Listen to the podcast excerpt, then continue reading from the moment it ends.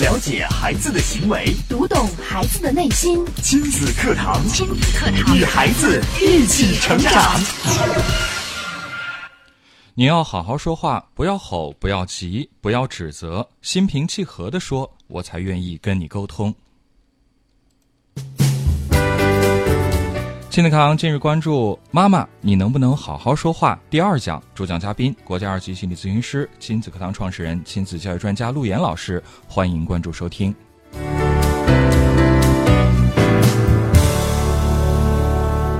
我是主持人袁明阳，我是主持人潇潇，有请陆岩老师。陆岩老师你好，你好，陆岩老师，潇潇好，明阳好，亲子课堂的各位亲友，九三一的各位听友，大家好。今天罗岩老师啊，继续跟大家来讲说话的话题啊。昨天罗岩老师在节目当中着重跟我们讲了，其实，在两性关系当中，其实这个呃呃，因为不会说话，因为脾气性格不合，确实会造成很多问题。那今天呢，罗岩老师会接着就这个问题啊，跟我们进行深入的这个分析。嗯，其实呢，昨天我们揭开了我们为什么会生气的一个内核，还记得是什么吗？嗯。就是在我们的内心当中，都有一直不被理解的深深的一份创伤。嗯，对。所以这份创伤呢，会发作一种愤怒啊，就是把自己所有的过去的那种不被理解的感受，然后都幻化成一种愤怒啊，在自己现实的生活当中，然后不断的去再传递给别人。对。那么这只是其中的一个内核吗？今天我们要打开另外一个内核啊。我们今天呢，还从两性关系讲起。嗯。因为所有的关系啊。他的处理的方法，呃，遇到一些应急事件的反应，你的态度其实都是一样的。好，也就是当你没有办法和你的呃爸爸妈妈搞好关系，这是你和上一辈原生家庭的亲子关系。嗯，那你就很难和你的孩子搞好关系，你就很难在你的两性关系当中的妥帖得当。嗯，那你也很难在你的人际关系、朋友关系当中做得好。嗯，所以这都是完全的一种。从小的一种学习和模仿，对，所以我们经常说学习学习。我们从父母身上学到了什么呢？嗯，在上一周我们做这个行动派父母的时候，说父母给予你了什么样的优良品质？对，而你觉得你还有什么样是需要改变这个家庭文化的方面？嗯，我们所汲取的这个部分，在我们个人的成长经历当中，在我们和配偶的成长经历当中，在我们培养下一代的过程当中，都起到了决定性的作用。哦，好，那么今天我们再来看一看，为什么总是觉得生活不如意，我们要生气啊？在很多时候呢，我在这个咨询个案的过程当中，在了解到两性关系的冲突和矛盾的时候，我总会见到一些情绪无法控制的一些女性，嗯啊，因为在这方面呢，可能做女作为女性来讲，她的内心呃更愿意把自己内心的这种呃情绪。通过咨询的方式来给你进行表达。嗯，那么在做的这么多的个案当中，我发现有很多东西都是雷同的。大多数的这些女性在遇到两性问题之后见了你，大家觉得会是什么样？嗯，抱怨委屈，滔滔不绝。基本上，如果你不拦着她，她会一直说。她说：“你知道我怎么拦她吗？”嗯，我说：“你看啊，我们咨询的时间呢是两个小时，有限呀。对呀。”现在你已经一小时五十分了，你自己叭叭叭的啊，这个家里边的什么事情，看似是在描述事件，嗯，但是从来没有碰触过问题，只是一味的发泄。嗯，当然，作为心理咨询来讲呢，我们也应该适当的让我们的来访者呢，在你这里面得到一个情绪的解压。对，但是这种解压其实是无效的解压。它只能让你的情绪稍微好转一些，但解决不了根本问题。它只是像说水积了很多的渠哦，我们来帮你疏通一下，流一流，放开了。嗯，可是它还会继续积水。对对，这个大坝永远在那儿放着，是，那你就没有办法解决它的核心问题。嗯，我与其这样的话，你不用找我啊，你可以找你的闺蜜啊，去吐吐槽啊，你找你的朋友啊，是吧？你知心的朋友啊，去吐吐槽就可以了。对，啊。对，所以也是我们经常讲的，就是你在面对生活当中的一些问题啊，包括教育孩子的问题啊，呃，婆媳之间的问题啊，两性之间的问题啊，找朋友啊，也就是这样的一个情绪减压，嗯，最后的解决问题是没有办法的，是。啊。那么回到这个很多的现状，你基本上会看到，基本上半个小时的时间一直在数落哎，老公的不是这样的问题那样的问题，这里边有委屈，有愤怒，嗯。啊，有悲伤，哎，还有眼泪，嗯啊，还有痛苦。这个时候呢，我一般都会问他一个问题：我觉得如果听你这样说的话，那这你这个男人还真是挺差劲的。那你当年为什么会选择他呢？嗯，这个问题一定要给到他。就是你看，你把这个人都说成这样了，你干嘛嫁给他？对你，你当时是怎么选的？嗯，啊，当时怎么选的？然后，因为女性有一种天然的一种呃这个心理啊，什么心理？这种心理呢，就是呃，还是想让我们感受到他的正确性啊。嗯，一个人任何一个人都不想说自己是错误的。对。那么我得到的大部分百分之八十的答案呢，都是哎，我当年选的挺好的呀。嗯。当年他可不是这个样啊。嗯。是吧？自从我嫁给他，他慢慢就变成现在这个样子了。哦。结婚的时候他挺好的啊，为我做这，为我那做那，所以我就知道了，罗老师，爱情是靠谱的，婚姻是不靠谱的。爱情当中的婚姻是更不靠谱的。嗯。啊。那么，在这个过程当中，你还要继续的追问啊，每次都要继续的追问。面对这样的一个，他说：“哎，我原来挺好的，嗯，对吧？我现在这个男人变成这样，我一定会问他一句话，那说，那这么多年，你是怎么样去把一个好男人变成这个鬼样子的？你是怎么把他变成这样的？对啊，这么多年，你看你、你你你们俩结婚的时候挺好的吧？嗯，你选择他也是你的自由恋爱吧？对，你当时不是傻了吧唧冲昏头脑吧？嗯，好，那么你既然选择了他，无论是当时的冲动也好，还是怎么样，开始过得挺好的，是的。那怎么过到现在还没到七年之痒呢？或者过刚过了七年之痒的，就成这样子的呢？嗯，我就特别要问你一句话：就这些年来，你是如何把一个男人变成现在这个破样子的？哦，既然你说他开始挺好，现在不好，那看来就是你把他弄成这样的。你大家都可以思考一下问题，是吧？哎，过去都挺好的，怎么现在成这样了？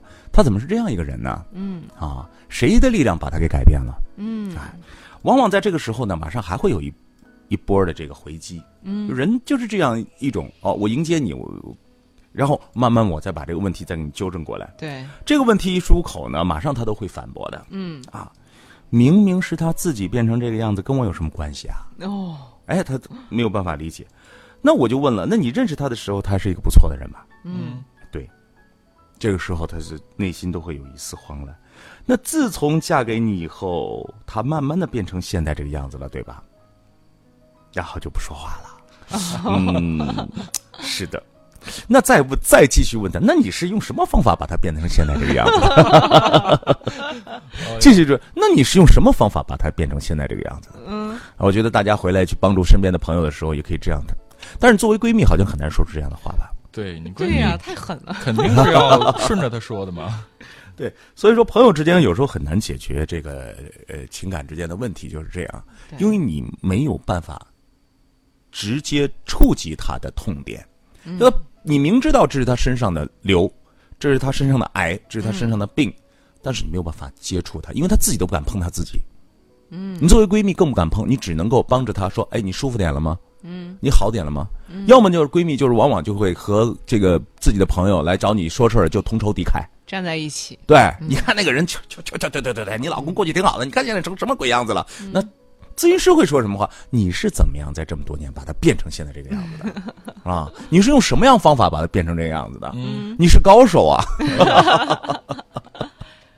彻底就把人弄无语了。所以大家还记得昨天的时候呢，我呃上节目之前专门有一个小引子，其实就是这个第二个部分，就是是你是孩子是怎样对你，呃，都是你教的。那么其实呢，我在这儿想说的是，你的爱人怎么样对你，其实都是你教的。哦比，如他怎么变成现在这个样子，嗯你教的。那你是怎么教的呢？这就很有意思的一件事情。嗯，我们曾经在这个节目当中呢，跟大家讲过一个叫吸引吸引力法则啊。对其实很多的理念都是相通的。这个世界是你吸引来的世界，怎么理解？嗯，怎么理解啊？首先，我们每个人的生活都有不同的生活对，啊。这个世界不是一个样子，哪怕一个东西放在这儿，每个人看到了，他也有不同的样子，是吧？每个人心目当中都有不同的哈姆雷特的形象啊。那么为什么会有不同呢？嗯。因为如果我们今天，比方说我和潇潇一块儿，和明阳一块儿出去逛街，嗯，我们走了一道街道，我我们再把他的大脑翻出来，你会发现每个人关注的东西都不一样，哎，哦，对，信息是不一样的。嗯啊，潇潇可能看的是那个衣服那个包啊，嗯我可能是看了一个这个摩托车，呃，明阳可能看的是一幅画。嗯他每个人的感兴趣点，从他来到这个世界的时候，他关注什么，他的内心才会有什么。就是你经历的事情是一样的，但是你关注的点却不同。对，就像现在很多的娱乐节目，他为了让老中青三代都关注，他必须往里边放什么呢？放各种各样的元素，对哦，那、人物也会调，你还会弄个小鲜肉啊，再弄个老腊肉啊，是吧？哦 这他要把所有人的关注度放进来，就说明每个人的世界的内心都是你自己想要去看到的世界，跟别人没有关系，对，跟别人没有关系。其实我们再说的，每个人都是一座孤岛。一座孤岛，这个有这样一本书，每次嗯就是我们都在这个世界。今天我发了一个朋友圈，一会儿两位你们可以看一下。嗯就一个人在人群当中行走大家一个状态啊。嗯呃，回来我们可以把那个分享给大家，让大家共同来琢磨一下人在这个世界上生活的味道啊。嗯，那么总总结来说是这样的，我给他总结了三句话哦，啊。关于吸引力，我给他总总结了三句话。第一，世界是你画的，这个世界什么样是你画的，就你你想的是什么样，它就是什么样。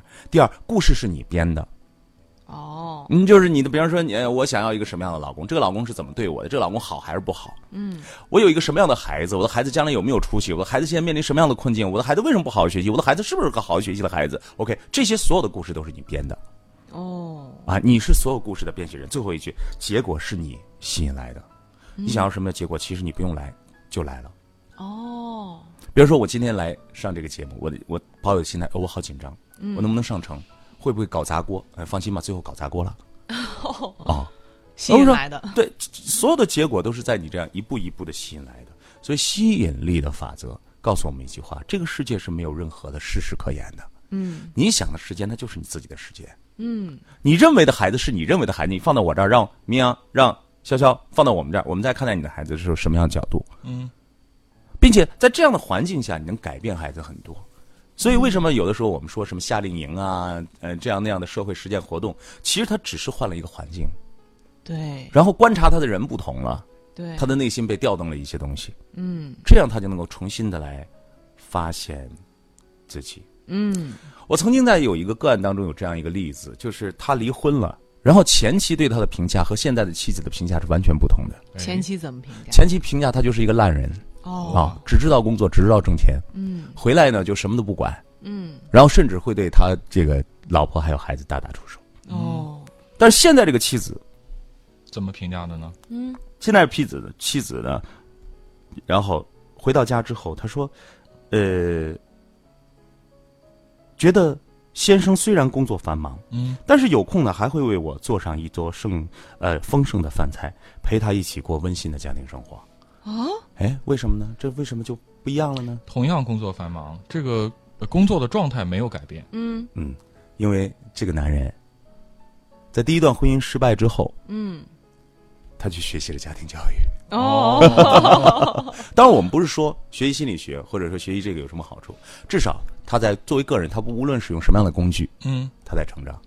是，对所以有的时候我们说，你如果说是已经成长了一个比较完整的一个个体，你去走入婚姻，这对婚姻是有帮助的。嗯但如果你都没有成长，你还是一个孩子，你还有很多的缺口，然后你建立了婚姻，其实对婚姻是一种伤害。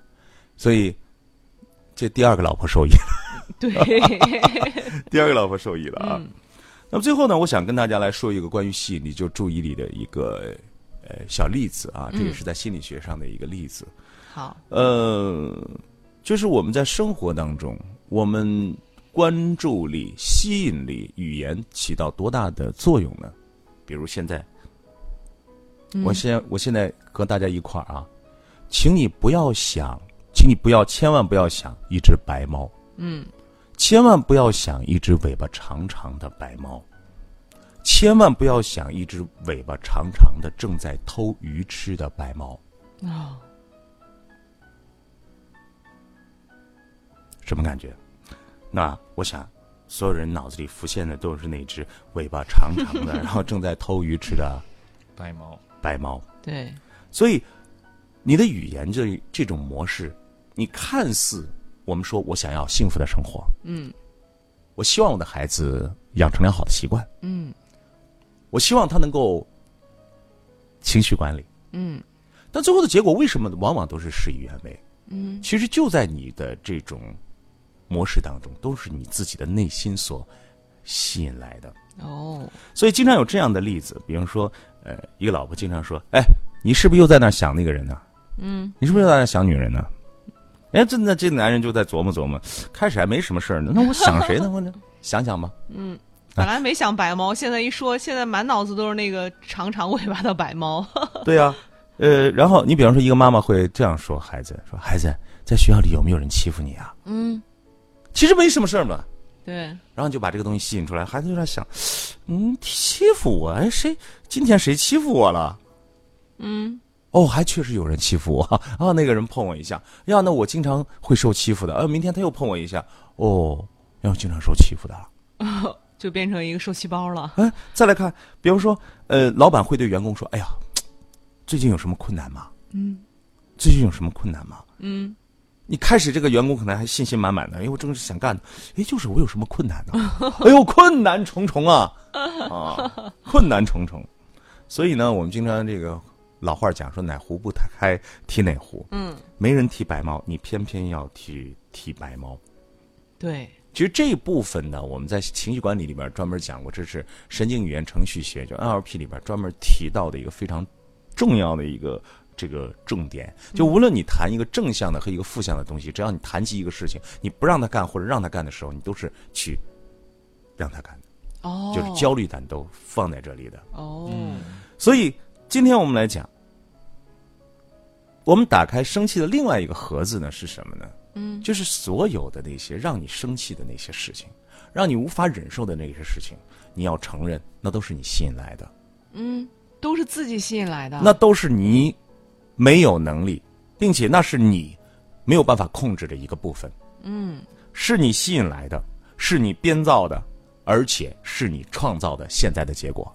所以，我想最后说一句话，就是你要为你所编写的故事的结果负责。哦那怎么样才能不生气呢？我们怎么样改变我们这种思考的方式？一会儿我们接着来讲。好。嗯大家也可以继续关注节目，继续参与互动。关注微信公众号“亲子百科”，千百的百课堂的课，后台可以直接给我们留言，也可以回复“行动派”，按照提示加入到微信社群当中。我们稍事休息，稍后接着回来。亲子课堂正在播出，稍后更精彩。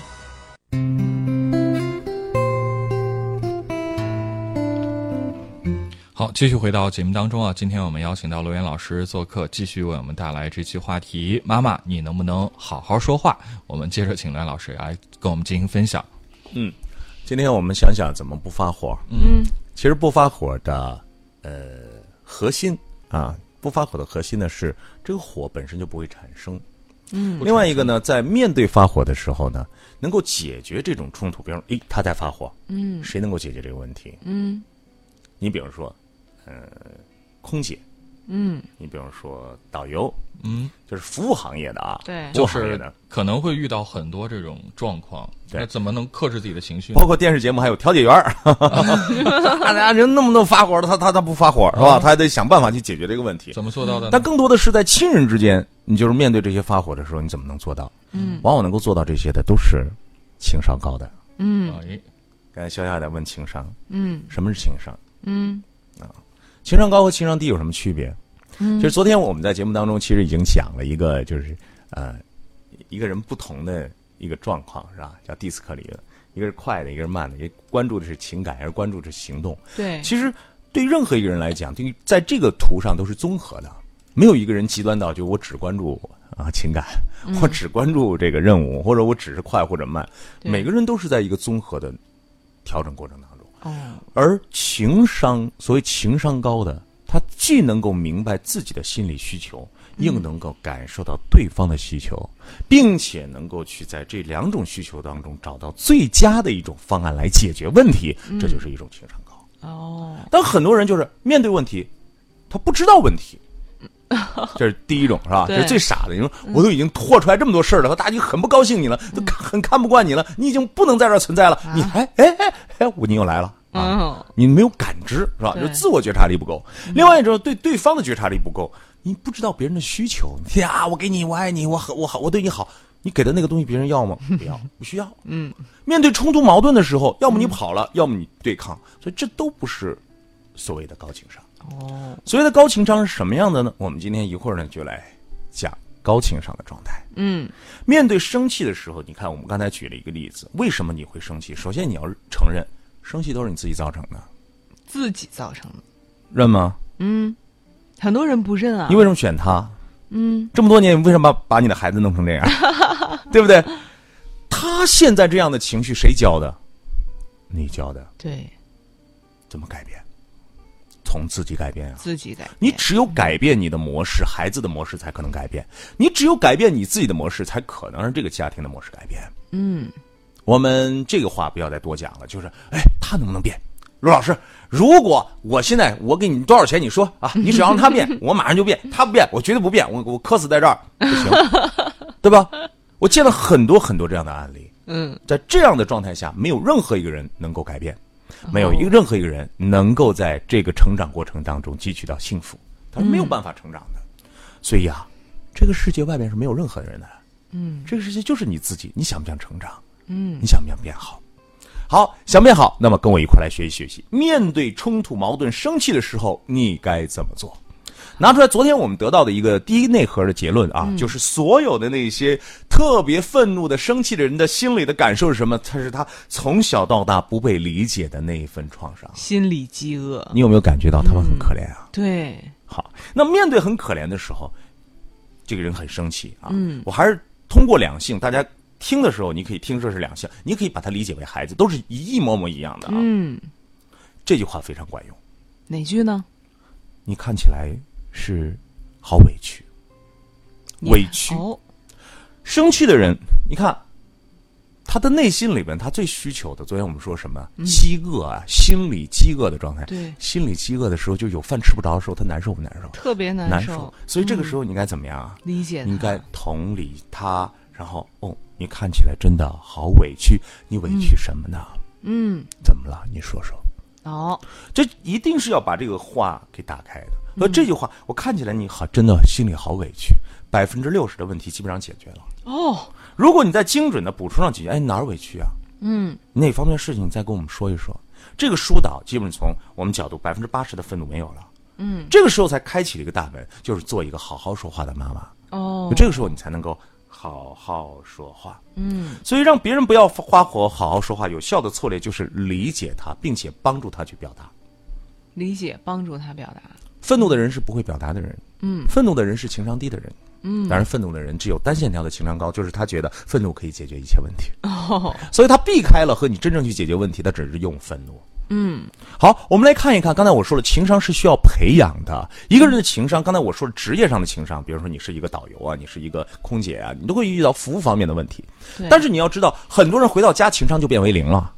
哦，比如说，你千万不要请一个某某品牌的服务员回家当你老婆，是吧？在那，嗯，你好啊，哎呀，来来来，给你西瓜，是吧？回家再包个西瓜，回家完了，为什么呢？哦，心理失衡了，对不对？嗯，在生活当中心理失衡的，回家就要怎么样啊？嗯，找补回来是吧？咱们讲的嘛，心理饥饿嘛，嗯心理饥饿就会怎么样啊？嗯，发怒啊，就会发火嘛。爆发了，太恐怖。所以人都是呃一样的。那我们来看一看，那我们该怎么去面对生活当中的这种愤怒？嗯，我们要去学习做到去理解这份愤怒。好啊，那么对于大多数的人来说，刚才说了，这种心理的过程是需要一个心智发展的过程。首先，他没有办法去表达自己的内心活动。嗯，呃，我们来举一个例子，就说一个孩子。嗯，我们现在培养孩子的时候，我们会发现孩子的情绪是没有办法控制的。对，零到三岁，他说哭都哭，说闹都闹。嗯，三到六岁的时候，他慢慢开始控制了。但是你去问他，孩子，你为什么要哭呢？他说我也不知道。啊，对吧？孩子，你现在心里什么感觉？我不知道，反正我就难受，我哭。嗯，甚至很多孩子到了十一二岁，就是到了十岁左右，快到青春期的时候，很多时候面对生活当中的问题，我来做诱导，我跟他交流的时候，会发现这个孩子没有情绪表达能力。嗯他生气了，他就生气了。你问他为什么生气，我也不知道，反正那会儿我控制不住我自己了。想哭那就哭了。我完全就知道这个家庭当中就这样一个模式。哦，所以呢，这个模式传递下来，一个人没有办法解释自己的心情，也没有办法去了解自己心里真正的一个心理的呃这个这个思思思考的模式，没有办法做定义的时候，那么他就没有办法控制自己的情绪。哦好，，今天因为时间的关系，我们不想再拖到第三讲来讲，所以我们要把这个结果五分钟的时间给大家讲完。啊好就是处理一个生气的孩子，嗯，处理一个生气的人的方式。好，我们过去的方式面对孩子，我们总是说孩子乖，你别哭，嗯，憋住，别哭。憋？住就是憋住，嗯，你闭住啊，不能哭了啊！再哭我可要打你了啊！再哭我跟你说我就不听你的了啊！嗯所以我们往往以这种制止他情绪的方式是不对的。嗯，而在此时此刻，正是需要你帮助他情商提高的部分。什么？孩子，你现在心里什么感觉？你要让他去表达，他当然孩子不会表达的，嗯，真的孩子不太会表达。但是只有你一个情商高的，就是你能够慢慢的引导孩子，能够理解到孩子的心情的时候，他才会把这个东西告诉你。嗯，啊，这里边有这样几步：首先，自我觉察能力。好，啊，这一小块儿其实我们在情绪管理的课程当中，我们是讲讲一一一一两个小时的啊。第一个就是自我觉察，自我觉察能力里边包括什么呢？你是否能够识别情绪的符号？嗯，什么叫做悲伤？什么叫做委屈？就是每一个情绪的背后，你是否真正的了解内心的需求？一个情绪和内心的需求，你是什么样的情绪？你的这种情绪是从哪儿来的？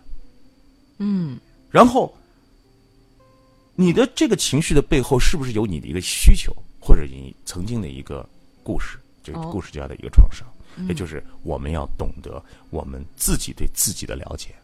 如果你自己都不知道自己，我曾经做的很多的案例很有意思，就是他已经非常愤怒了。我说你不要这样，你你你这样，这个是非常愤怒。他说我没觉得我是一个愤怒的人，哦，而我觉得是我挺好的。我们家人全这样，习惯了。嗯但是他不太了解自己的情绪，所以情绪密码第一步识别自我觉察，嗯，第二步就是同理换位思考。嗯他都已经这样了，你看到了吗？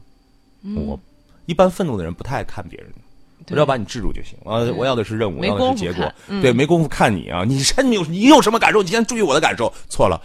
而你想当一个情商情商高的人吗？请你放下，然后去注意别人的感受，哦考虑到别人身上有什么样的需求。嗯，所以说同理去理解他人是一个非常重要的一个过程，就是一个换位思考的过程。嗯，那么第三步呢，就是好好说话。